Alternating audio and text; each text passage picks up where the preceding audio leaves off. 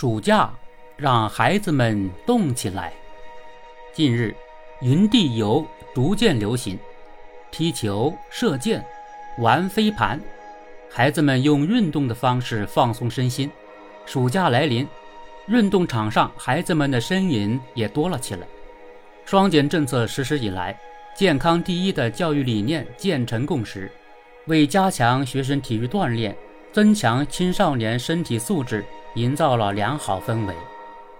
儿童青少年近视防控光明行动工作方案（二零二一至二零二五年）明确提出，全面实施寒暑假学生体育家庭作业制度。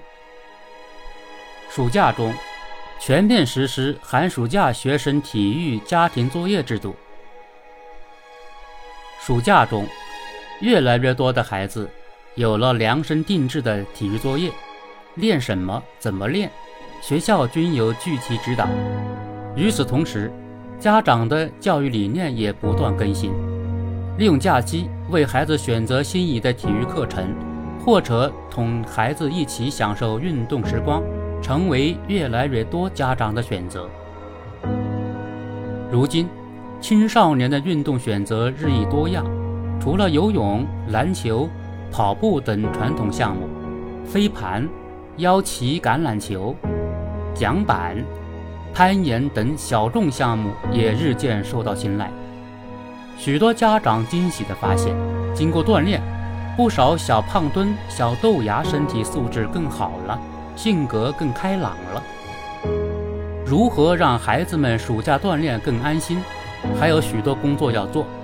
随着上海、厦门等地的中小学校体育场地逐步对外开放。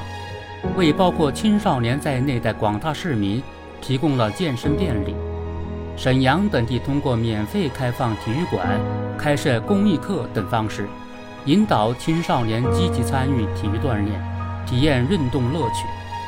北京市体育局日前发布关于安全参加校外体育培训活动的警示提醒，为家长选择校外体育培训课程支招。